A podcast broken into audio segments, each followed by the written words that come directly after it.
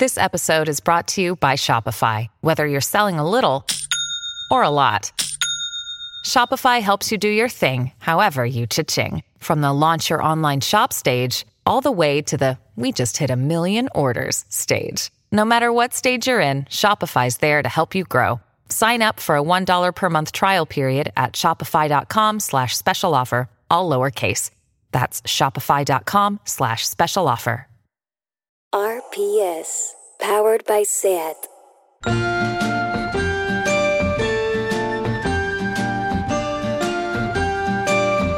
Ever since the day that you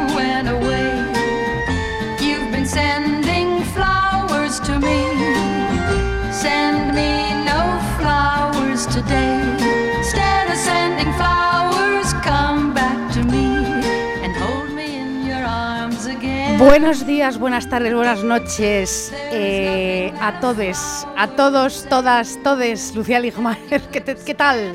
Pues muy bien, ¿y tú cómo estás? Yo tengo un resacón de aquí a Estepona, te lo digo en serio, pasando por Mérida, Málaga y no sé qué. Estambul. Hija mía, de verdad, este verano me está arrasando la cabeza, te lo Es digo. que hace, hace mucho calor, ¿eh? Hace una- mucho calor y una no sabe ya qué hacer. Esta semana quedamos por la Sí. noche el martes, creo. Sí, Nos pusimos finas. Sí. Yo yo- tengo que decir que a la gente que estaba al lado nuestro le pido un poco perdón Por los gritos, ¿quieres decir? No. por los gritos y, y la intensidad en general. Madre mía, está- se quedaban picuetos, hijo, porque allí, Sí, sí. aparte que no nos dejábamos hablar, estas cuatro personas que estamos ahí. Bueno, bueno antes que nada, antes de empezar eh, Sí. eh, el programa, vamos a decir que el 15 de septiembre tenemos nuestro primer bolo eh, de post-COVID, post-pandemia, post-verano. Sí. Que es, eh, será en Barcelona, en el pedazo, pedazo escenario, el Primavera Sound, en Les Nets del Fórum. Los Nits del Fórum, sí, sí, Les sí. sí. Nets del Fórum, ¿lo he dicho Perfecto, bien? Lo has dicho perfecto, Abrasador Sten. Abrasador Stand. Bueno, las entradas, si ponéis eh, de forma semanal Primavera Sound, os sale eh, Sí, el primer. sí, sí. eh, Y si no ponéis también Nits del Fórum y os sale seguro. y si no, están en, en todos los links del- de, Twitter, de, de Instagram y de Facebook que tenemos, ¿no? En Y además que vamos a hacer tanta promo, o sea, vamos a ser tan pesadas con este bolo. Además es al aire libre. Es una maravilla. Quiero decir, libre. 15 de septiembre, la vuelta al cole, pues nosotras también volvemos. sí, además empieza a las 9. Empieza a las 9, que luego te puedes... Estará Margiró. Estará Margiro. Y, ah, un poco de musiquita también, seguramente. Sí. Será fantástico. Cantaremos Whitney Houston al final, sería maravilloso, ¿te imaginas? Podemos, podemos intentarlo. podemos intentarlo. ¡Ay, ojalá! 15 de septiembre, bolo de Deforme Semanal. Sí, qué maravilla, por favor. Idea. Bueno, vamos a ver, Lucia Ligmaer, ah, ¿de qué vamos a hablar hoy? Cuéntame. Pues mira, vamos a hablar hoy de el antirromanticismo, o sea, Sí. de la contra al amor romántico, que ya iba siendo hora un poco. No, la verdad es que jamás nunca hemos hablado de esto aquí, ¿verdad? Así que, ¿por qué no hoy? Nunca hemos hablado del amor de la, la primera vez, ¿verdad? Claro que sí. por primera vez. Venga. Yo tengo que decir que justo esta semana eh, me pasó una cosa el otro día en el supermercado. eh, esto os lo juro que me pasó, que Sí. mm, estaba yo en la cola del súper y oigo a una mujer, supongo eh, de unos cuarenta y pico años. La escena era así, una mujer de cuarenta y pico años con su hija de unos siete, ocho años al lado, su marido, todos con cara de cansancio, ¿sabes? Esta idea como Sí. de estar en, en julio en Madrid a 40 grados en, el- en la cola del súper. ¿no? Eso es el infierno. El infierno total. sí. Y él estaba, le estaba exigiendo algo, ¿no? Como ya te, te tocaba a ti pagar la compra o no sé qué, una cosa así como medio pasivo-agresiva, ¿sabes? Sí. Como para picarle, ese rollo que hacen los tíos a veces, ¿no? De decirte algo simplemente para enfadarte, Sí, ¿sabes? Sí. Y ella estaba ahí callada, sin decir nada, nada. Sí. Hasta que de repente ella, después de toda la perorata de él, eh, le mira directamente a los ojos y le dice en voz alta y firme, nada susurrante, o sea, lo oímos todos, no puedo más, necesito una ilusión. Esto es mentira, te, Te- lo acabas de inventar. Te lo juro, te lo juro que me ¿Ah, sí? pasó en la cola del Mercadona. Sí, se lo dijo ahí en la caja a la hora de pagar. No puedo más, necesito una ilusión. No puedo más. Le dijo, mira, no puedo más, necesito una ilusión. Bueno, pero esta señora es una heroína, esta señora lo representa a todas, esta señora es Juana de Arco. O sea, ¿no? Impresionante. Además nos quedamos todos congelados, porque claro, lo oímos, varias personas, eso. Sí. El ma- nos quedamos congelados. El marido, la niña, yo, todos los que estábamos alrededor. Yo te juro que después de ese momento casi la abrazo, ¿sabes? Hombre, claro, claro. Porque esta mujer, claro que necesita una ilusión. claro, por supuesto que necesito una ilusión. O sea, tu narrativa del amor romántico se ha ido a la mierda absolutamente en este confinamiento. Sí. has estado obligada a convivir con todo lo que implica el sistema patriarcal, tu marido, tu hija, el día a día, los zooms del cole de la niña, el que vamos a cenar, que ya lo hemos hablado, pero es que es muy fuerte, el tirado en el sofá con esa barriga que tiene ahí, toda esa rutina día tras día. Claro que quieres una ilusión. Un día tenemos que hablar eh, de nuestras amigas que tienen hijos, de los WhatsApps de los padres del colegio. Bueno, bueno, bueno. ¿No? Esos chats, esos, esos grupos son infernales. Eso es, es la idea de mi infierno directamente, totalmente, ¿no? Totalmente. Bueno. Bueno, pues yo no le dije nada de todo esto a la señora esta, esta No. heroína, como dices tú, em, pero ¿cómo no va a querer una ilusión esta mujer? Todos somos esta mujer en algún momento de la vida, Sí. solo que ella tuvo un poco el coño el otro día, un día de julio, de decírselo a su marido, en que se quedó, tengo que decir, patidifuso, Hombre, del revés. se quedó. en la caja rápida que estaban ahí en la esquina. Entonces, si me estás escuchando, amiga, viva tú, viva tú, en serio te lo digo. Mira, yo te tengo que decir ah, que no sé si haberlo dicho en alto ha sido una gran idea, ¿no? O seguramente fue un gran alivio. Pero ¿por qué esa señora cree que por verbalizarlo ese señor marido va a tomar medidas? Quiero decir. Ya. El señor no va a tomar medidas, pues no sabe, no sabe ni por dónde empezar, me refiero. Yo creo que ella necesitaba, sí, lo que tú dices, soltarlo al aire.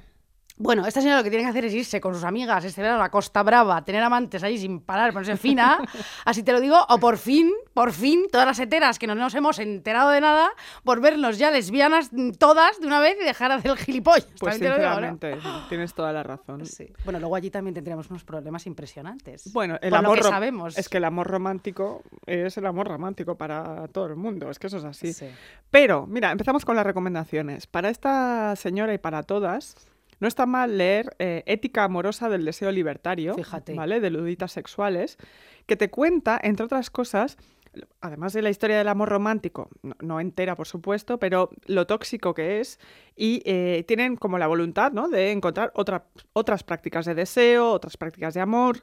Cuenta muy bien cómo, por ejemplo, en el proceso de industrialización, ¿no? Tras la Sí. Revolución Francesa en Europa, la reproducción sexual se convierte en una de las maquinarias privilegiadas de control y administración de los cuerpos, a través de la, por supuesto, la familia Sí. heteronormativa, como sabemos. Por supuesto. Esto, esto nosotras ya lo teníamos claro, Sí. esto ya lo sabíamos. Pero entonces, te cuento también como ya a mediados del siglo XX ha habido un quiebre ahí que conlleva que toda sexualidad que no sea para reproducirse, ¿no? Para tener hijos, para no estar en los grupos de WhatsApp del colegio, sí. Sea objeto de control, o sea, de vigilancia, de disciplina, o sea, para normalizarlo. Sí. Entonces, el sexo es importante porque se convierte en uno de los enclaves estratégicos para gobernar. ¿no? Esto lo cuenta muy bien Fou- Foucault, Sí. em, que el control de los cuerpos se ejerce a través de la disciplina, de la ciencia, etc. Entonces se genera el discurso de que los deseos que no son normativos son aquellos que hay que castigar, se patologizan, eh, se realiza el control y la vigilancia sobre todos esos deseos que no conllevan la familia. Entonces, Fíjate. chica, eh, el amor romántico es una estrategia más de control, Totalmente. ¿no? Es así. A través de la idea del amor romántico, esta cosa además que el amor romántico te eleva, por un lado, pero también te duele. Sí. O sea, tú, tú tienes que aceptarlo todo, Todo. ¿no? En el amor romántico. Pero también te sume en un éxtasis, que te hace sentir fuera de ti misma, te hace como no humana prácticamente. Eh, se genera esta idea del amor como una especie de droga, que esto lo hemos hablado. tú Esto y lo yo, hemos hablado. vamos, que- Y esto lo hablé yo aquí en este podcast hace poco. Lo Pues del amor como droga, no te acuerdas, hija mía. eh, ahora mismo no, pero Hice una falta- oda a la primavera, Es cariño. verdad, la primavera, por supuesto, la Sí. droga total. Que estás enloquecida, que estás fuera de ti, como decías tú, pero que es contradictorio porque estás inestable, eh, fuera de ti misma, pero también te reafirma que nunca has estado más lúcida que en ese momento, ¿no? Te parece eso que tú decías, que vas con los ojos como platos, ¿no? Que tienes... Con las que- pupilas dilatadas. Exactamente. que vas, eh, que sientes más, que eres capaz de, de- de verlo todo, de Estás todo. más viva que nunca, Lucía. Exactamente. Igual que cuando alguien rompe, que dice esta chorrada de, bueno, estoy hecho una mierda, pero nunca he estado más viva como ahora. Bueno, Pues hija, no, mira. Que estás hecha un despojo. Me cago. Pero entonces el amor romántico, perdonad que generalice un poco, funciona también como una cosa, esta narrativa que te cuentas tú a ti misma y a los que te rodean. Sí. ¿no? ¿Te has dado cuenta que siempre que estás enamorada tienes que contárselo? Y te lo estás contando a ti misma, Sí, en sí, realidad. sí, es una narrativa, algo que es un cuento que tú tienes que contar a cuanta más veces me- mejor y a cuanta más gente mejor. Estoy enamorada, estoy enamorada. Sí, y no, ¿y qué pasó el otro día cuando le vi? No es tanto el amor como el acto de poder narrarlo. Eso Claro. es una cosa muy fuerte. eh, parece incluso que hasta que no lo narres es como que no existe. Sí. Como el árbol en el bosque, un poco. Claro. Yo he hecho cosas realmente muy fuertes para poder narrar que estoy enamorada. ¿Ah, sí? O sea, las has hecho para luego poder narrarlas. No, no hacer cosas así. O sea, el hecho de quedar con gente que te cae mal simplemente porque tienes que contar lo que te pasó con esa persona, ¿no? Ah, Para sí. pegarles la chapa. Porque ya no te queda nadie a quien pegarle la chapa. ¿sabes? Esto que me- cuando me miró, qué pasó, cuando me llamó, qué dijo después, porque tus amigos ya no soportan que, con- que cuentes tu historia, ¿no? Ni que Sí. mandes más fotos de esta persona por WhatsApp. El clásico del enamoramiento eh, es precisamente que para narrar sin parar sobre la otra persona, la nombras sin parar, ¿no? Por Sí. ejemplo, estás hablando con una amiga que te está se está comiendo un aguacate, ¿no? Entonces tú dices, ¿un aguacate? A Pablo le encantan los Es aguacates. verdad, completamente. Eso es así, Te lo llevas a tu terreno, ¿no? sin parar. Entonces ya estás otra vez hablando sola. Sí. Porque la, la droga es nombrar también. O sea, es solo mm, es nombrar a la otra persona, que eso ya te hace feliz, o más bien cumple la función, un poco como el placer de rascarse cuando algo te pica. ¿Es bueno para ti? No. No, ¿Te da placer? Pues sí, Sí, sí, sí. Eso es así. eso vamos. es así. Entonces, voy a seguir. El amor romántico tiene las siguientes características básicas que tienen mucho que ver con el control. A ver. Como decíamos antes. Ha de ser para toda la vida, Sí, te querré siempre. esto ¿no? es mentira, ya lo Ya lo sabemos. hemos- Bueno, es que el amor romántico, querida. Sí, sí, no, por supuesto. Pero que vamos a desvelar, eso es así. Te querré siempre, sí. Jamás. Hay que solo ver cómo se llevan todos nuestros padres, ¿no? Que no están divorciados. Perdón, sigue. I will Perdón, ¿eh? No quiero decir, o sea, es que se llamarán fenomenal. Bueno, no sé, no lo sé. I will always love you, ¿no? Sí. De Whitney.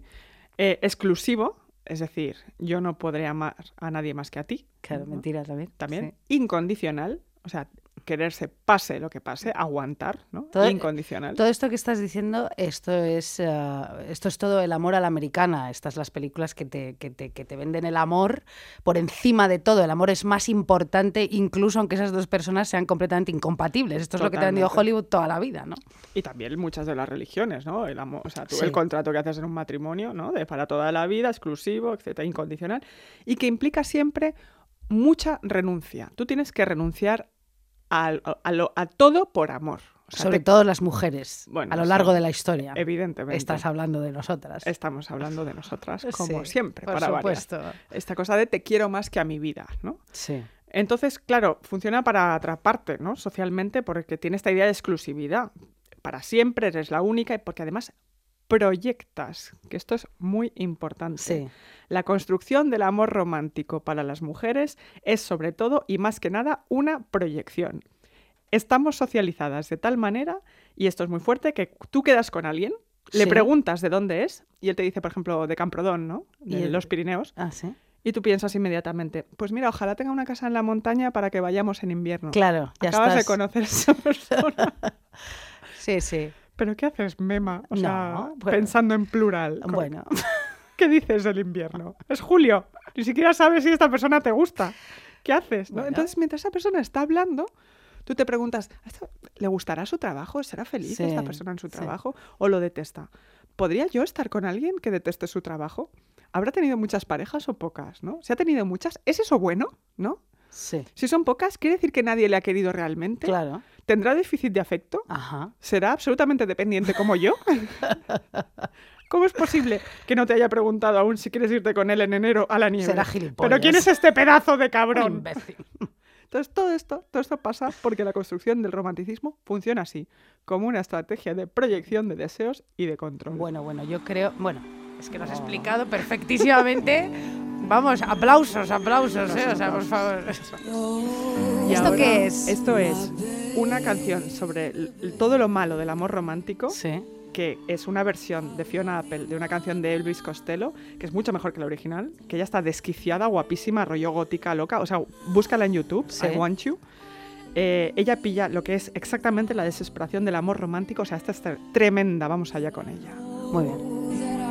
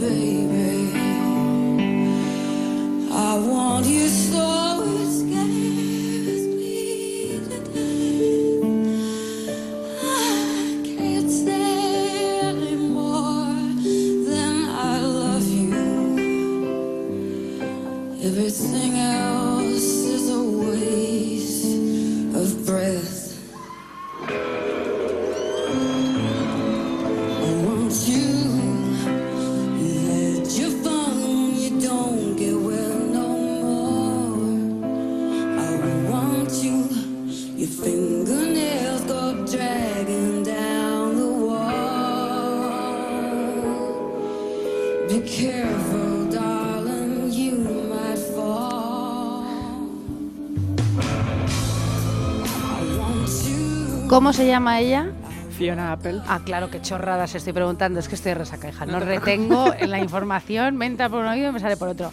Me ha parecido súper interesante todo lo que has dicho, ojo, porque es así. Es así, ¿verdad? Sí, y luego encima, bueno, nos venden que esa es la idea de felicidad y a lo que debemos aspirar. Por ¿no? supuesto, claro, para claro. que todo cuadre en, un- en una sociedad que está destinada ¿no? para, para mantenernos bajo control, como estás diciendo tú. Así es. Muy bien, hija mía, vamos a ver. Entonces, en este podcast, ya hace tiempo, hablamos sobre la amabilidad.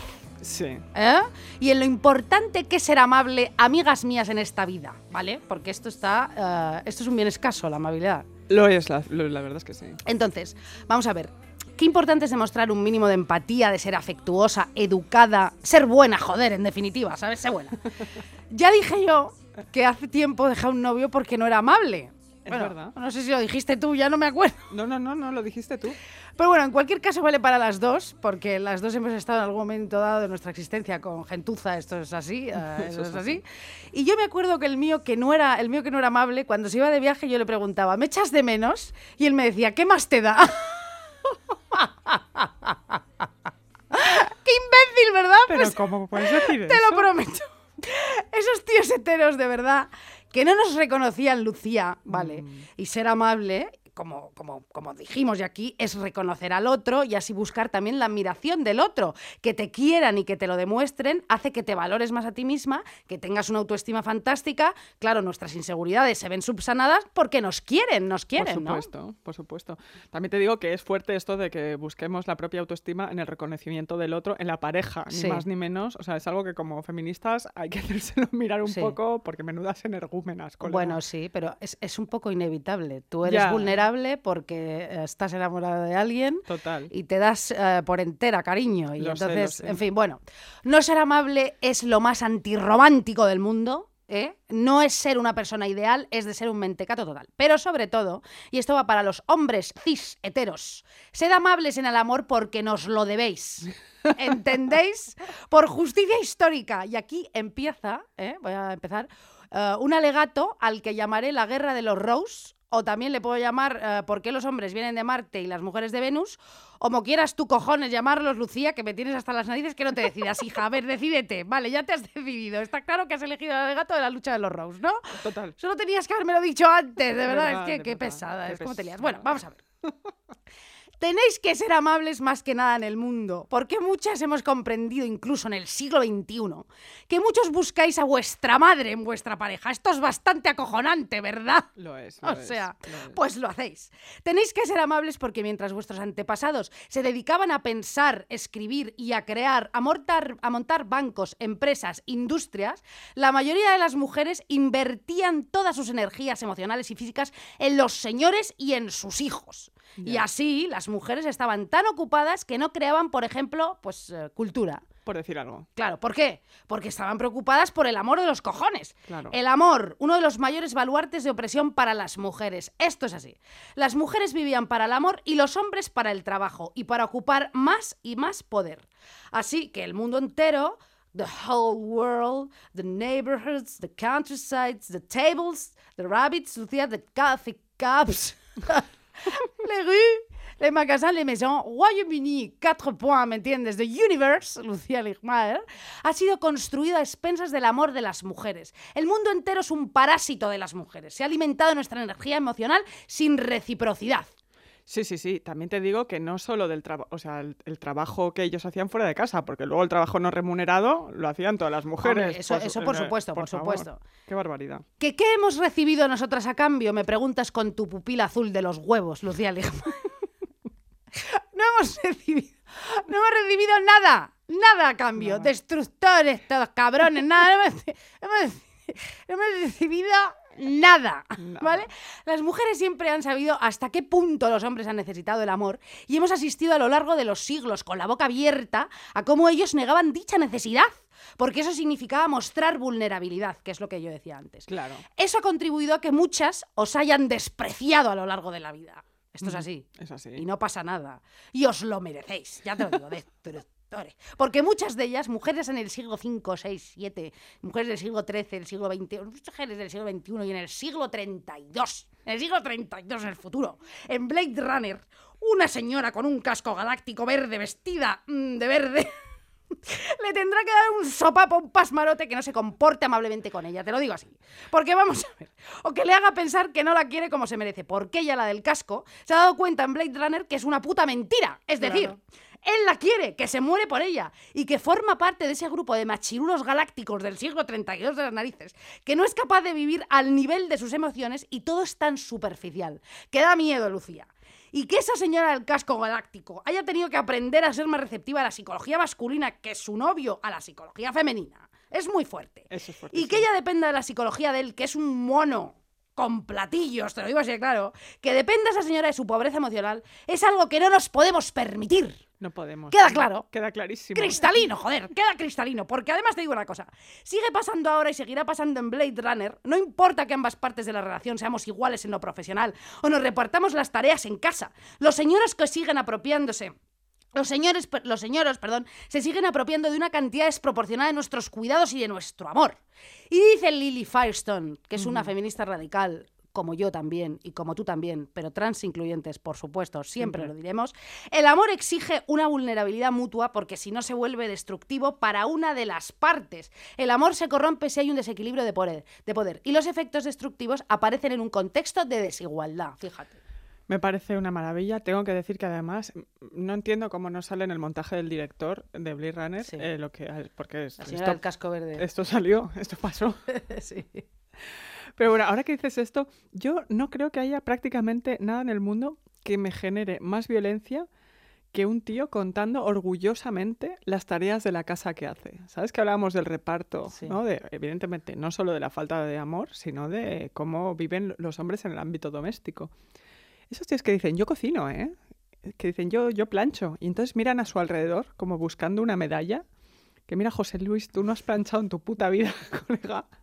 Para empezar. Sí. Y en el caso de que lo hagas, si eres ese ser que plancha de vez en cuando, ¿por qué te ves en la necesidad de proclamarlo a los cuatro vientos? O sea, eres tú el gran ejemplo de hombre blanco que plancha, así con mayúsculas, ¿no? Como el hombre que plancha, el hombre que cocina, es un poco el not all men Sí. en versión pasivo-agresiva, ¿no? En versión micromachismos.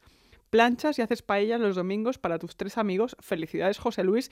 Sigues sin ser Si- Silvia Federici, Sí. amigo. A mí no, me- no me gusta Silvia Federici, nada de nada. O A mí sí me gusta. A mí no me gusta nada, ya te lo digo. Muy Fíjate bien. qué cosas. Bueno, sigamos con la amabilidad. No, o no era Silvia Federici, es que no, me lío un poco. El tal Calibán y la bruja, Sí. Federici. No me, no, bueno, no, no sé si era ella la Bueno. da, bueno, da igual. Sigamos con la amabilidad. Vamos a ver. Vamos allá. El escritor. el- uh, sí, mm, el escritor. eh, el escritor. Ay, por, Lucía, por favor. ¿Quieres dejar de hacer el gilipollas o qué te pasa? Vamos a ver. Arranca, hija. Vamos a ver. El escritor George Saunders, Lucía Ligmaer, ha escrito sobre la amabilidad, ¿no? Entonces aconseja a los jóvenes, ah, bueno, pues que, pues que sean amables, por ejemplo, pues con sus mayores, ¿no? Entonces él dice, habla con ellos y pregúntale, por ejemplo, si miras atrás, ¿de qué te arrepientes? Ajá. Fíjate, es una buena pregunta. Muy buena. Saunders dice, yo de lo que me arrepiento en mi vida es de las situaciones en las que no fui amable, de aquellos momentos en que tenía delante a otro ser humano que estaba sufriendo y reaccioné con prudencia, con reservas, con moderación. Entonces habla de su niñez y de una niña con la que se metían en el colegio y él no defendió. Y él se arrepiente de no haberla defendido. Claro. Claro, la típica niña marginada, pobrecilla. En fin. Aprovecho esto para decir una vez más, las mujeres trans son mujeres, eh, dejad de ser crueles. Esto lo Así dejo es. clarísimo. Bueno, continúo. Saunders, que es más listo que el hambre, pregunta, ¿a quién recordáis en vuestra vida con más cariño, con una calidez innegable? Y responde, a la gente que fue más amable con vosotros, seguro. Es verdad. Tienes ti- toda la Si razón. tú piensas quién fue la, la gente más amable, o sea, quién ha sido la persona, la gente más amable... No, la gente que- con la que recuerdas me- más eh, mejor. Con, con más cariño es la gente que ha sido amable Sí, contigo. Sí, sí. es verdad. Y además, muchas veces cuando tienes un gesto que, que es innecesario, pero absolutamente amable, la gente se acuerda. O sea, cuando lo haces tú, Sí, te das cuenta de que eso pasa también a la inversa. pues fíjate. Y se pregunta Saunders, ¿por qué no somos amables? ¿Por qué? ¿Por qué no somos amables? ¿Por qué? Pues porque nos queremos el centro del universo, todo lo que no sea nosotros es morralla, además de que, no de que nos creemos eternos, como que la muerte es real, Mm. pero yo no me voy a morir. Ya, claro. Esto, eh, a mí esto me pasa, tengo que decir. Claro, la- porque es que si no, no podríamos vivir, Sí, ¿no? pero ¿tú alguna vez piensas sobre esto? Sobre la muerte. Sí. Intento no hacerlo, sinceramente. Es, es- es una negación total. Creo Sí. que es una manera, para mí, de ser feliz. Ya. Bueno, también dice que todos en la vida tenemos periodos de alta amabilidad y de baja amabilidad, pero que irremediablemente, a medida que nos hacemos mayores, somos más amables. ¿Ah, sí? Yo esto ah, no lo comparto. Yo te iba a decir que lo veo du- dudoso, ¿no? Porque vamos a ver, ¿tú eres más amable ahora que hace 10 años? Mm, No lo creo. Yo tampoco. Yo creo que antes, como era más inocente, era más amable, Eh, iba a decir exactamente lo mismo. ¿no? O sea, Como florecillas por el campo. a mí ya no me las dan con queso, cariño. Yo antes era una persona que solo quería agradar y siempre ponía emoticonos en los mails, no, y sobre todo de trabajo y no te molesto y no sé bueno, ahora Total. no. Ahora no, ahora somos unas perras. El mal. mundo es muy complicado, es muy complicado. sobre todo para las mujeres. Estamos diciendo una cantidad de, De cosas. tópicos. Y además de co- tópicos intensos. No, hombre, o sea, Pero es verdad. Hombre, es que tú y yo verdad. muchas veces hemos tenido que eh, negociar cosas eh, Sí. a, a lo largo de todo este tiempo juntas y nos han timado en cada movida, te lo digo en serio. bueno, Ahora ya lo tenemos todo un poquito más bajo control, pero... Por ser amables, además. Exacto, por ser amables. O sea, que sed amables, pero eh, sed listas también. Efectivamente. Ser sagaces. Bueno, también existen épocas de amor y de odio, ¿no? Esto no es de Saunders, te lo digo yo, ¿no? Claro. Entonces ahora estamos atravesando una época de odio. Entonces dice Saunders, Sí. corred, ser amables ahora, vuestro ego se reducirá y crecerá vuestro amor. Bueno, entonces, eh, claro, según Saunders, qué guay ah, no ser todavía muy viejita y estar llena de amor, ¿no? Claro. Bueno, claro, Saunders efectivamente pues no es una señora feminista con un montón de problemas a la que le copian ideas en Esta no, Twitter. no- esta no nos conoce. No, bueno. Y además, bueno, Saunders aquí efectivamente pues no entra en cuestiones de sexo, de clase o de raza, pero bueno, Claro. No, es una buena sugerencia, quiero decir, ¿no? O sea, bueno, ¿qué te parece? Así que bueno, yo voy a hacer caso a Saunders, fíjate, voy a ocuparme de mis amigos, mi entorno mayor, ¿no? Y entonces yo te voy a, voy a ocupar de ti, Lucía Ligma, y te voy Yo soy, tus yo soy tu Gandalf. tú eres ¿no? mi ganda. ¿Tú de qué te arrepientes, querida? Mira, em, tú que eres millennial. eh, Yo no soy millennial. Eres un poco millennial. Bueno, tengo-. A mí me has dicho que eres millennial. Yo nací en el el podcast. 83, entro, Eres, eres old school millennial. pero tengo digamos. alma de vieja, tú lo sabes. Yo soy, yo soy como este actor, ¿cómo se llama el de lo que el viento se llevó? Este señor eh, que mi madre tiene en un cuadro enorme en el salón. El, el- el- Red Butler. Red Butler. No, pero, pero el actor, ¿cómo El se llama? actor, Ay, por sí, favor, eh, el que está resaca que me tiene fina. Cla- Ah, Clark- Clark Gable, Clark joder. Gable. Eso, Clark Gable nació viejo. Es un señor que nació a señor. Es verdad, tienes toda la razón. Pues yo también. Pues muy bien, Clark Gable. Te voy a contar Venga. que en los 90 hubo algunos looks más que cuestionables, ¿vale? ¿Sí? Por ejemplo, se usaban unas gafas de pasta con cristales amarillos. Y de yo no sé muchísimos colores, acuérdate, Sí. violeta, rojo. Exacto. Que eran como retro, pero mal, ¿no? Eran gafas de plástico. Pues yo las llevé. ¿Ah, sí? Y me creía que me parecía a los Chemical Brothers y en realidad me parecía Austin Powers, ¿sabes? Pero yo creía que iba modernísima, o sea, porque eran gafas irónicas, gafas como que tú entendías de qué iba el rollo. Un espanto, yo parecía Arevalo, te lo juro. Sí. Yo también, yo, yo llevo unas violetas, fíjate.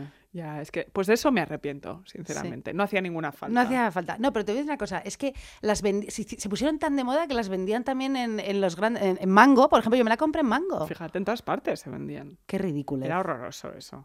Horroroso. Bueno, efectivamente, vamos a poner una canción. Esta canción que suena, que es eh, para bailar en la disco cuando se pueda. eh, que esto es una cosa que yo he hecho muchísimo de menos. O en las nits del forum, por ejemplo. O en les nits eh, del forum, sí. Entonces, bueno, esta canción la conozco yo gracias al cuerpo del disco y esas fiestas que hacen en Madrid, que son una maravilla. Y me acuerdo una vez en una fiesta de ellos en el Café Berlín bailando esta canción, madre mía, qué tiempos aquellos, y luego diciéndole a mis amigos, a todos, que les quería muchísimo. Esto es What Love Can Do de Walter Marino. Disfrutadla.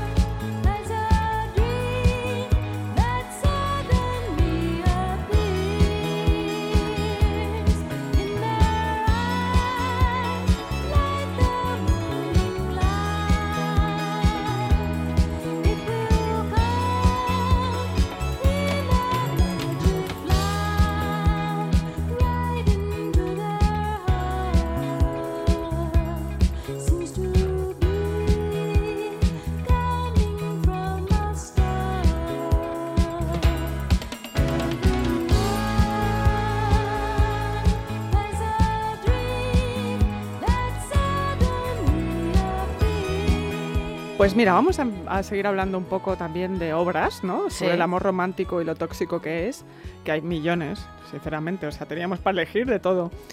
Y hay un libro que cuenta muy bien qué pasa con el enamoramiento cuando es difícil y sobre todo cuando es unidireccional, ¿no? Sí. Cuando te flipas sola, básicamente. Sí. No está en castellano, solo, solo en inglés. Llevamos intentando tres años que se publique en España. Se iba a publicar, pero no le han pagado la traducción a Ana Flecha, por cierto, los de la editorial Malpaso. O sea, Malpaso paga ya. Sí, paga ya. Por favor, eh, ya, de una vez. Y es un libro maravilloso que se llama Tender, de una escritora irlandesa, Belinda McKeown, Sí. donde cuentan la relación de amistad entre Catherine y James, que son dos jóvenes universitarios en el Dublín de los 90.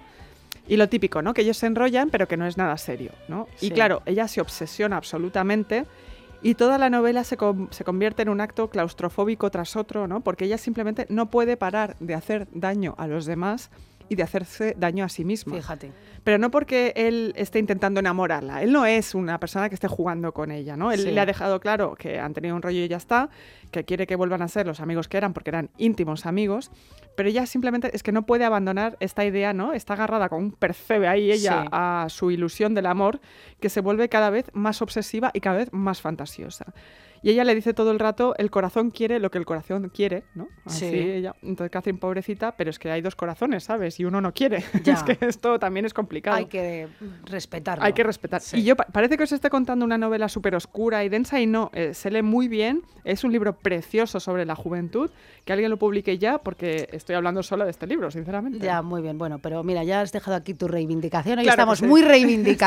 Estamos muy reivindicadoras. Las ideas hay que no robarlas, hay que pagar a la gente que escribe cosas y traduce cosas. Claro que sí. Y, ah, y bueno, pues todo ser buenísimas personas. Qué maravilla, ¿no? Buenísimas, Ah, buenísimas. Efectivamente. Bueno, Lucía Ligmaer. Dímelo. Ahora te voy a contar la historia más antirromántica del mundo. Si hay algo más antirromántico que esto, bueno, que venga Dios y, y lo vea y que, y me lo diga. Venga, venga. Porque venga. esto que le pasa a esta persona que te voy a decir ahora, que te voy a contar, esto es lo peor que le puede pasar a alguien. Lo peor de todo. Sí, Mm, en el pues, amor. En el amor, claro. Vamos claro. a ver.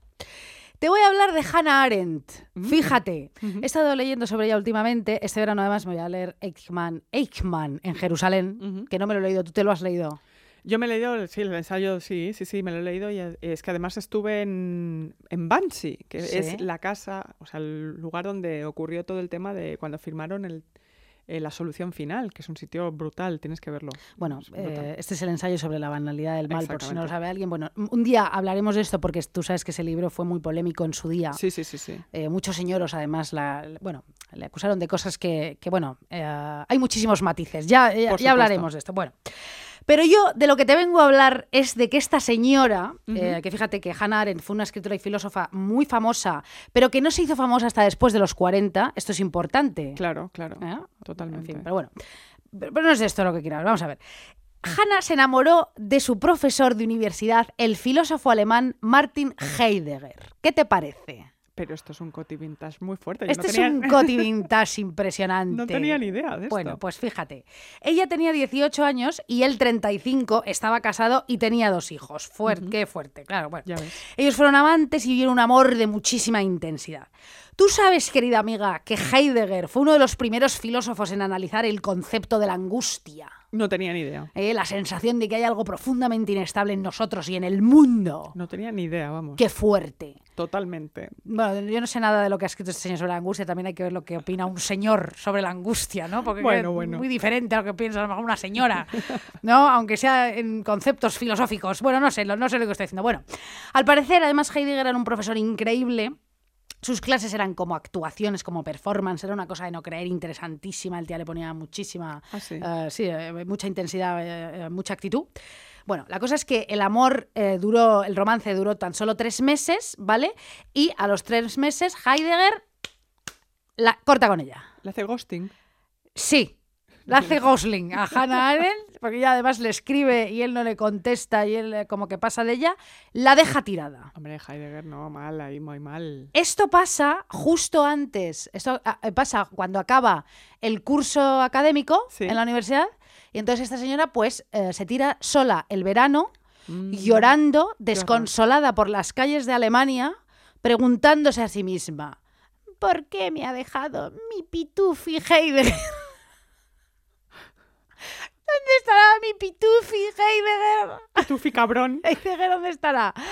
Claro, la pobre fatal, hecha una mierda, ¿por qué ella no me quiere mi pitufi? ¿Puede, ¿Cómo puede ser que no me quiera como yo le quiero, con todo mi ser adolescente, con todo mi cuerpo, mis ganas, mi ser? Porque claro, tú imagínate esta niña de 18 años que se deja llevar por un tío profesor, ¿no? La erótica del poder, ¿eh? imagínate. Y además la deja en verano, que eso es muy sí, clásico. sí, de vamos hacer, a ver ¿no? qué De, triste ah, el verano tras una ruptura, ¿verdad? Todo ese calor agobiante, esa obligación climatológica y estival que te obliga como a salir de casa a beber, a pasarlo bien, a bañarte. Y tú estás en la mierda pura. Tú estás de invierno interior. Totalmente. Estás, eh, joder, y es verano. Pues estás de un invierno interior que no hay quien te soporte. Tú no, No, quieres además, además es que cuando tú, cuando tú estás de ruptura en verano que, ese sol. y tú quieres y que te sientes bueno que tienes el alma oscura vamos que Qué eso horror. es Sauron un poco Eso es el horror. Winter is come, is coming. Bueno, en fin. La cosa es que el tono de las cartas de Heidegger eh, ya la deja, pero se sigue medio escribiendo, cada vez es más distante. Y Hmm. Además él le empieza a poner como excusas el trabajo. Además él escribe un libro en ese momento y todo esto que no sé cuál es, pero, es, pero es, bueno, es un poco verdad, pero bueno, la típica excusa y tal. Aunque también le insinúa que en el futuro pueden volver a verse para echar polvos. ¿qué dices? Sí, para acostarse. Pero Heidegger era un listillo claro. Heidegger, Pitufi, era un cabrón de aquí te espero. Bueno, Madre mía. qué morro, Pitufi. Bueno, total. Que empieza el curso universitario sí y entonces se ven y él la vuelve a dejar un poquito plantada. Le vuelve a decir, oye, Hanna, que no, que no, que, que está terminado. que ya definitivamente Sí, que Nanay, que no quiere seguir y tal. Entonces, bueno, ya eh, se queda hecha polvo por el campus, llorando otra vez en todas partes. Y entonces dice, ya no puedo más y me voy. Entonces se va de esa universidad de, de Marburgo, donde estudiaba, y empieza a estudiar con otro fis- filósofo, Karl Jaspers, en otra universidad. Bueno, sí mientras, fíjate qué cosa más fuerte y perversa, se seguían escribiendo. sí sí sí Ella le decía a Heidegger, te echo de menos, en cuantos cuantos. Enganchadísima Él- ella, ella. enganchadísima. Ella eh, estaba ahí perseverante. Él seguía pasando de ella y entonces Hannah conoce a un señor que se llama Gunther Stern y se casa con él. ajá Este señor eh, luego escribiría un libro sobre el amor con Hannah Arendt.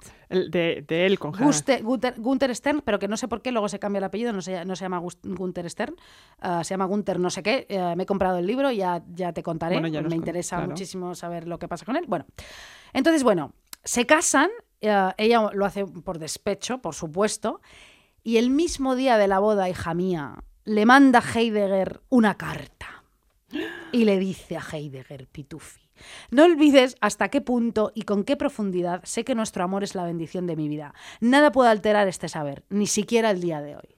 Qué barbaridad. O sea, que hasta el último minuto ella estaba ahí esperando, ¿no? Totalmente, Esperando a ¿eh? como, que- como en las películas románticas a que él aparezca Que en la aparezca iglesia. con un caballo, el caballo de repente frene, él salga despedido, abra la puerta de la iglesia con la cabeza, llegue hasta el altar y le diga a Hannah Arendt, soy tu pitufi, no te cases con este Gunther Stern. Sí. Qué fuerte. Pobre Hannah, qué equivocada. Si esto fuera una comedia romántica, Gunther Stern sería el mejor amigo de Hannah Arendt, que ha luchado por su amor, Totalmente. ¿verdad?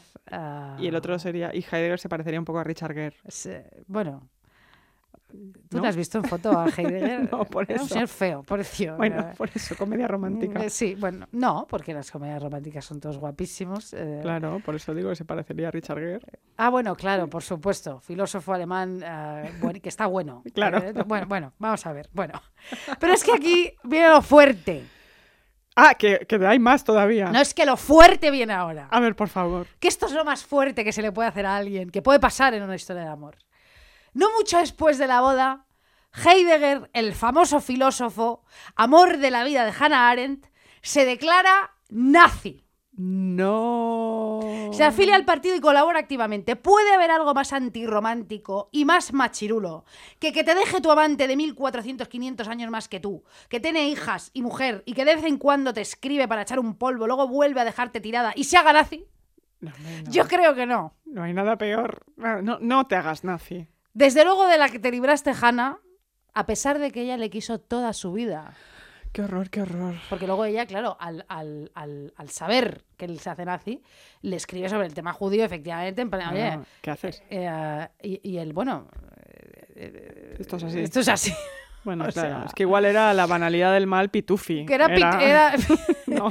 pitufi, era la banalidad total. Pero es, es que es muy fuerte, porque es verdad que ella nunca se olvida de este no, amor. No, no, no. Es que un amor a los 18 años así, en medio de Alemania, tirada en Alemania, como tú decías, por las calles en verano, eso no se olvida, querida. Eso no se olvida, querida. Oye, no hemos hablado, que yo creo que dará para un podcast, evidentemente, eh, o tres o veinte, no hablemos hablado de la, del erotismo que hay en esta idea de te odio pero te deseo a la vez del amor romántico, Sí. que es fuerte, porque el erotismo es un tema que da para muchísimo, que excede, como digo, este programa.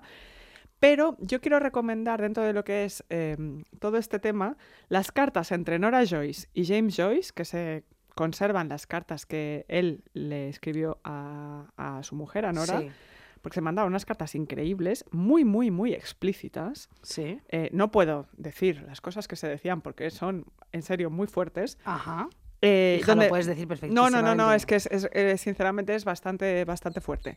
Eh, donde veías cuál era la obsesión de él, entre otras cosas, que Nora no fuera una puritana, sino una mujer con una vida sexual anterior, y eso le volvía loco. O sea, le encantaba, ¿eh? No, no, le ponía súper. Tú sabes que hay un libro que se llama La hija de Joyce. Sobre Lucía Joyce. eh, que yo, sí, yo me lo tuve que leer para hacer eh, estos vídeos que hacía de- para el país, estos, ¿cómo se llamaba? Uy, que se me ha olvidado completamente, es que estoy ¿Los de resacón. Sí, algunos eran mejor que otros, también te lo digo. No todos los libros me gustaban, pero ese libro sí me gustó. Eh, Tú sabes que ella se, se internó en un psiquiátrico por su padre. Ellas dicen que estuvo muy mal. Yo- Estuvo muy mal porque además el padre, ah, ella era una especie de musa para el padre Sí. y no la dejaba desarrollar, ah, bueno, pues sus talentos como bailarina. Ella quería ser bailarina y era muy buena. Ah, era buena, ¿no? Sí, sí, sabía sí, eso. era Ah. fantástica. Pero el padre, bueno, pues la tenía en casa como medio encerrada y como medio a su merced un poquito, ¿no? Y la mujer en este libro, Nora, que tú estás Sí. hablando, era como un poco cero a la izquierda. La tenían un poco como la tonta de la casa, que no se enteraba de nada. Es que Nora siempre hizo como que no, que no se entraba de lo que pasaba. Yo me leí una biografía que, muy buena que hay sobre ella y cu- cuando empiezan a hablar del desarrollo de la sexualidad de la hija, claro, eran muy pobres ellos durante toda su vida. Eh, Joyce estuvo pillándole dinero al hermano, que le, envía, o sea, le enviaba dinero para que el otro siguiera escribiendo, pero malvivieron y vivían todos en una misma habitación. Ya. Y claro, empezó un momento en el cual, claro, eran, tenían hijos adolescentes y, y, claro, el relato es que Lucía perdió la cabeza. Sí, pero ya te digo que es un Sí. poquito porque el padre no dejaba que ella se realizase como persona. y, Fíjate, fíjate. Bueno, este señor era un narcisista perverso Bueno, absoluto. Él era tremendísimo, tremendísimo. Un día tendríamos que hacer un podcast sobre los narcisistas perversos. Me parece estupendo, Es un tema complicadísimo. pero muy interesante también. Tenemos que estudiar. Pues estudi- Mira, para, nos podemos poner deberes para la vuelta al cole. ¿Qué te parece? Sí, porque el siguiente no lo vamos a hacer por narcisistas perversos, porque ya... No, no, no, no, no, Vamos a hacer otra cosa muy Sí, interesante. sí. Em, pues bueno, como te decía, el amor romántico erótico de estas dos personas eh, me hace pensar mucho últimamente en si somos capaces de ir más allá del romanticismo tóxico. ¿Sabes? Si hay, hay la posibilidad de un amor romántico, em, aunque sepamos que no funciona, ¿sabes? Porque claro, hay maneras y maneras de construirse, pero nosotras que hemos hablado de cómo ahora para huir del amor romántico se usa en las redes la idea del consumo de cuerpos sin parar, ¿no? Como si eso fuera mejor y no una bajona absoluta. Todo el día en Tinder, todos estos tíos que te dicen, yo soy honesto, soy brutalmente honesto, me estoy follando a todo el mundo. Mira, no hace falta que me lo cuentes, o sea, no seas pesado. Entonces me pregunto, ¿podemos construir una ética amorosa que no sea desde la razón, sino también desde la pasión, un poco? Sí. ¿Quién, quién va a construir un poco este relato de, del amor que no nos machaque? Creo que eso sí que son deberes como Ya. sociedad, ¿no te parece? Fíjate, toma ya. ¿Qué es esto? Mira, hoy he elegido dos canciones, si te das cuenta, que se llaman igual, que se llaman I Want You. Ah, mira, sí, muy bien. Esta es de Pulp Ah. eh, y te cuenta también lo peor del amor romántico, que es te quiero, te detesto a la vez y Sí. además yo voy a salir de casa y tú te quedarás en casa, como, como si fueras una venganza. Me encanta esta canción. I could laugh, I could laugh in your face if I want. Oh, but I'm not going to. When we met last week on Saturday, I couldn't make a sentence, I couldn't even say what I meant to say that I want you. It doesn't hurt to say I want you, I need you. I never thought I'd say I need you, I'll keep you. Oh yes, I'll keep you and I'll throw myself away, away, away, and I'll break you. Because I lose myself inside you, I'll make you fit in the space that I provide you. I'll take you. Oh, yes, I'll take you just to push you far away, away, away.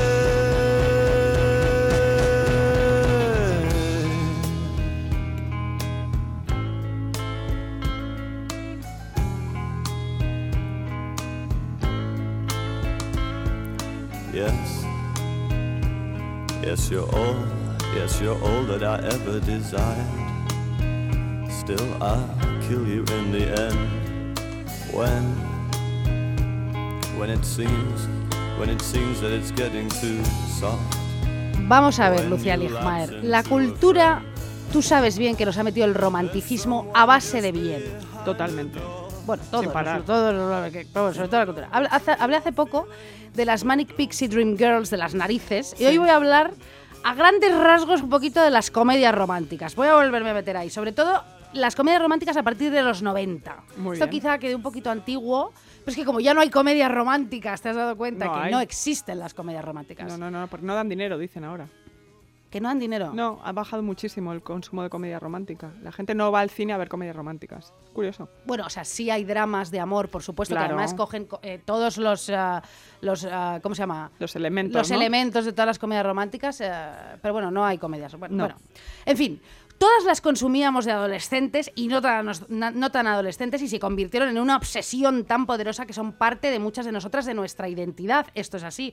¿O acaso tú, Lucía Ligmaer, no has interpretado declaraciones de amor a tíos como en las comedias románticas bajo una tormenta a la calle cayéndote gotas de lluvia por la carita? Esto no lo has hecho tú, ¿no? ¿O has propiciado momentos así para que te, para que te lo digan ellos, para que se declaren en plan manipuladora? Esto no... ¿No, no- no lo has hecho? ¿No has creado esos momentos? Estoy, estoy revisando mi vida entera en estos momentos. Ya. No lo sé, no lo sé, pero lo que seguro es que he deseado que me pase eso. Yo sí, yo sí he creado ah, ese ambiente, por lo menos para que. Bueno, en fin, bueno. A ver, ah, todo en un momento dado, en la adolescencia y juventud, ha sido una comedia romántica para todas nosotras, Por ¿no? supuesto. Vamos a ver, las comedias románticas aliviaron nuestro miedo a estar solas para siempre, a la vez que nos infundieron miedo, porque ellas son muy culpables del pánico que sentimos cuando algo amenaza el amor. Esto es una buena pista de lo que nos influyeron. Esto es cierto. Totalmente. Piénsalo, el pánico que tienes cuando una historia, cuando tu historia de amor peligra, el pánico. Bueno, y la cosa está de me voy a quedar sola. en Exacto. todo este rollo. Ya no voy a volver a encontrar absolutamente a nadie. Tontería. Esta es la última persona que me va a querer. Claro, está. El fin de mi vida, por favor. Efectivamente. Bueno, las comedias románticas nos prometieron que un día tendríamos una vida romántica plena Mm. siempre que siguiéramos las reglas. Por ejemplo, una mujer siempre debe estar relajada, tranquila y divertida, Sí, como los tíos. sí. ¿Entiendes? ¿Te das cuenta, ah, te das cuenta de lo que te estoy explicando? Vamos a ver. Esos personajes escritos para que esos personajes femeninos amen todo lo que un hombre ama. Es decir, en algo pasa con Mary, por ejemplo, Cameron Díaz, ella encarna físicamente a la chica más guay, tanto físicamente, ¿no? Eh, es un pibón, como en su personalidad. Es amante de la cerveza y del deporte. Ella dice en un momento dado en la película, quiero un chico que pueda jugar 36 hoyos y aún tenga suficiente energía para llevarnos a Warren y a mí al béisbol y comer perritos calientes y a beber cerveza. Eso quiero. Ajá, eso quieres, Cameron, ¿de verdad? Venga, ¿Realmente eso es lo que quieres? No ¿Eh? no quieres es eso, lo que- Cameron. Ah, querer eso. Además, siempre hacen como que las cosas que les gustan a las mujeres, las cosas genéricas, no- como que ser una tía es lo peor. Ah, no, sí, por ser, supuesto. ¿no? por La comedia romántica. Sí. No, Como no. ser una tía es lo peor. Claro, Muy bien. Es que es así. Efectivamente. Total. Siempre se trata de cómo eres vista por ellos, de cómo eres percibida desde fuera, en lugar, pues, eh, de estas películas interesarse desde su propio deseo, del propio deseo de las mujeres, de sus propios intereses, ¿no? Entonces, ¿quieres comer perritos y beber cerveza como una promesa, como una posesa, perdón, mientras marcan un touchdown? Ya, sí, sí, seguro que sí, Cameron, te lo digo en serio. No, hija, tú tienes pinta de querer ir a recitales de Celine Dion y de que te cojan la mano mientras te dicen que te adoran. Deja de mentir. Bueno, esto que he dicho es otro estereotipo, pero se me ha entendido, ¿verdad? Por supuesto. ¿Quieres otra cosa distinta a la que te están diciendo que es lo que tienes que querer? Tú no quieres ver que marcan un touchdown de mierda, que te importa tres cojones el touchdown. Totalmente. ¿No crees? O sea, Totalmente. Las mujeres se adaptan a ciertas formas de comportamiento masculino. Son guays y están dispuestas a sublimarse, fíjate esta palabra que te gusta a ti, y adoptar características masculinas para llevarse mejor con los hombres. Es la idea de que las mujeres existen sin esfuerzo. Las mujeres existen sin esfuerzo, Fíjate. querida. Somos seres livianas Somos como pañuelos en, la, en el viento. Como eh, campanilla, ¿no? Como la bolsa esta de American Beauty. Nos dejamos ah, ¿no? deslizar por la vida tranquilas. Bueno, otra regla es que el éxito culmina con una gran boda con gente blanca de clase media. Qué fuerte. Ese es el éxito del amor romántico en las películas. La eh, boda. sí, la boda. Claro. Otra regla que nos han metido las comedias románticas en la cabeza a tener en cuenta es que si piensas que odias a alguien, puede significar que es perfecto para ti. Mira, esto me parece una de las peores cosas Sí. De todo de toda la ideología que tú estás contando de las comedias románticas. Si odias a alguien, no te vas a dar eh, un día, no te vas a caer al suelo, te vas a levantar y le vas a amar. Esta cosa de que la gente que se lleva mal es perfecta el uno para el otro me parece realmente muy tóxica, en serio. Bueno, por supuestísimo que sí. No, es que, chica, no, no te llevas mal, te cae mal, no, no es el amor de tu vida, no, sinceramente. desde luego, desde luego. Bueno, hablemos de la presencia de hombres gays en estas comedias románticas. Estos personajes obedecen siempre a un propósito, Sí. que es hacer que el personaje principal adquiera cierta dimensión. Por ejemplo, acuérdate en la boda de mi mejor amigo Rupert Everett. Sí. Solo existe para ella. O sea, quiero decir, ah, Bueno, claro, él existe para Sí. que ella le llame por teléfono y le cuente su vida. en él no tiene vida. ¿Te acuerdas que él está en medio de una cena y ella le llama? Está No, no me el, acuerdo. el contestador alto. Sí. George, George, ella no sé cuántos que y él está haciendo una cosa importante en su vida, que es cenar con sus amigos, no tiene que estar atendiéndote a ti. Por supuesto, no es su asistente personal, es su amigo. Bueno, esta película es el ejemplo perfecto de que este De personaje existe como bastón a la personaje Totalmente. principal, efectivamente. Bueno, ya no hablamos de lesbianas, bisexuales o trans, porque el amigo gay existe para sujetar al, al- al personaje femenino en la acción, en la narrativa, pero lesbianas, bisexuales o trans no aparecen en las eh, comedias románticas de estudio de Hollywood jamás. Jamás. ¿no? Jamás. Bueno, eh, tampoco muestran a personas con discapacidades o personas eh, de entornos con bajos ingresos, ni protagonistas con sobrepeso. Nadie sale. No estamos englobando, por supuesto, a todo el mundo en el mismo saco, pero eh, teníamos que hacer una lista de lo que no aparece allí, ¿no? Que Bueno, hay una peli de Gwyneth Paltrow, ¿te acuerdas tú? Esa que es una comedia romántica donde ella en realidad es gorda, sí. y pero el personaje... Es mentira, porque lo piensa él, que es un, como un castigo, ¿no? Para, Claro, sí. entonces eh, como él identifica, la, eh, como ella es muy buena persona y le gusta mucho, eh, en su cabeza ella es delgada y es, no, perdona, Ah, es verdad, era al revés. era claro, claro. tremenda, no, es gorda y te gusta, ya está, está bien, ¿sabes? No, es que son tremendas ¿eh? estas comedias románticas. Bueno, efectivamente, vamos a ver. ah, quiero decir, la- los marginados ah, por el mainstream no aparecen aquí, ¿no? Bueno, Totalmente. además, todo, bueno, todo el mundo, por supuesto, tiene una educación superior, todo el mundo es de clase media, todo el mundo es más blanco que los dientes, bueno, es así, todo el mundo vive en vecindarios que son buenos. Y si ella es una marginada, ojo a esto, Hmm. si ella es un bicho raro, pero es delgada, eso por supuesto, el mensaje es que hay que cambiarla por un cisne. Hay que quitarle las gafas, el peto lleno de pintura de artista, pintora. Hay que quitarle las gafas, efectivamente, los pelos de las cejas y el bigote, vestirla con faldas sugerentes y escotes sugerentes y voilà. Debajo de toda esa roña estaba el mirlo blanco. Totalmente. Siempre hay una escena de eso. además. Totalmente, totalmente. Eh, mm, Un día tenemos que hablar de las, de las, de las eh, comedias románticas ah, de los años 80 porque es el contrario a esto. Bueno, algunas, ¿eh? Porque estaba pensando justamente cuando estabas diciendo esto en el Club de los Cinco de John Hughes, que a mí me encanta. John- y el Sixteen Candles y la chica de Rosa y tal, esa chica triunfa, pero con su personalidad, no necesita ser cambiada. Eh, en- bueno, en el Club de los Cinco sí. ¿Te acuerdas ¿Ah, que sí? está Ali Sheedy, que es una gótica total? Sí. Y entonces, para que Emilio Estevez se fije en ella, la otra la lleva al baño, ¡Ah, es verdad! la, la- la convierte Sí. en una persona vestida de rosa entera y de repente, wow, él no se había dado cuenta de que le... Mira, ya te gustaba, te gustaba la gótica, Sí. no pasa nada. Pero en general las, las de los 80 son mucho más transgresoras, eso bueno, es cierto. y, eh, pero, pero hombre, mira la de Felices 16, no, Felices 16, no, eh, 16, eh, 16 velas, Velas, mm. y la chica de Rosa, ella eh, con su personalidad consigue enamorar al chico popular, bueno, todo esto sin renunciar a su identidad ni a lo que es ella misma. Eso es verdad, eso es verdad, totalmente. Y no se me ocurre nada más, pero seguramente que si eh, busco y eh, me lo estudio, eh, te puedo, podemos hablar de eso en otro Bueno, eso es, momento. es que es una maravilla esas el mensaje es saca tu feminidad y conseguirás al hombre de tus sueños. Eso es así. Esto es así. Bueno, dicho esto, ¿por qué adoramos las comedias románticas, Lucia Ligmaer? Hay una razón. Cuéntamela. A ver, porque es absolutamente genial y grandioso y adic- y adictivo ver a la gente enamorarse. Es muy estimulante, es una exaltación, es una fantasía y da igual si lo que estás viendo atenta contra tus principios y eres más feminista que Simón de Beauvoir, ¿no? Estás viviendo una emoción. Es como el portaventura del corazón, el parque Warner. ¿Acaso no querrías ir allí todo el tiempo? Claro que sí, Por te ofrece todas las sensaciones burbujeantes y chisporroteantes que supone estar enamorada. Y no te enseña el lado malo del amor, solo lo bonito. Claro. Insisto, aunque haya momentos ridículos y de vergüenza ajena, hay momentos de verdadera humanidad. Y se basa en un deseo humano universal, que es el que todos queremos ser queridos, tal vez pasa, eh, para toda la vida, tal vez para solo una noche, pero el deseo de esa conexión siempre está ahí.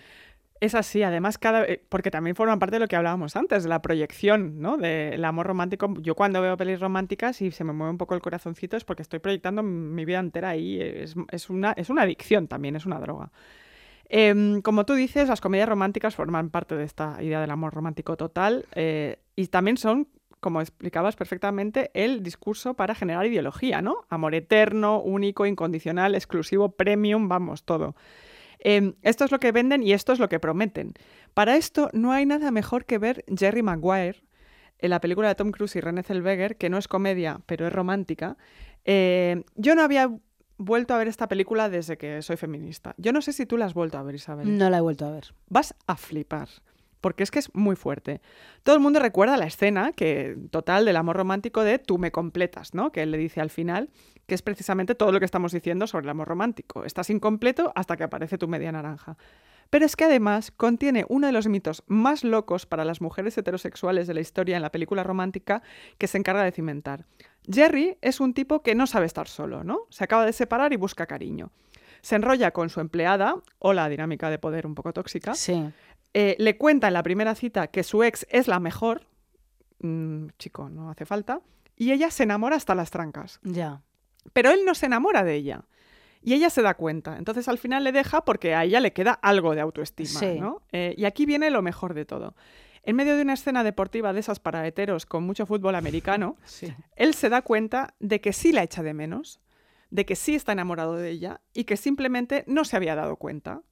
O sea, cimentando el mayor mito del amor romántico de inicios del siglo XXI, que es que aunque él no dé señales de que está enamorado de ti, él está enamorado de ti. Qué horror.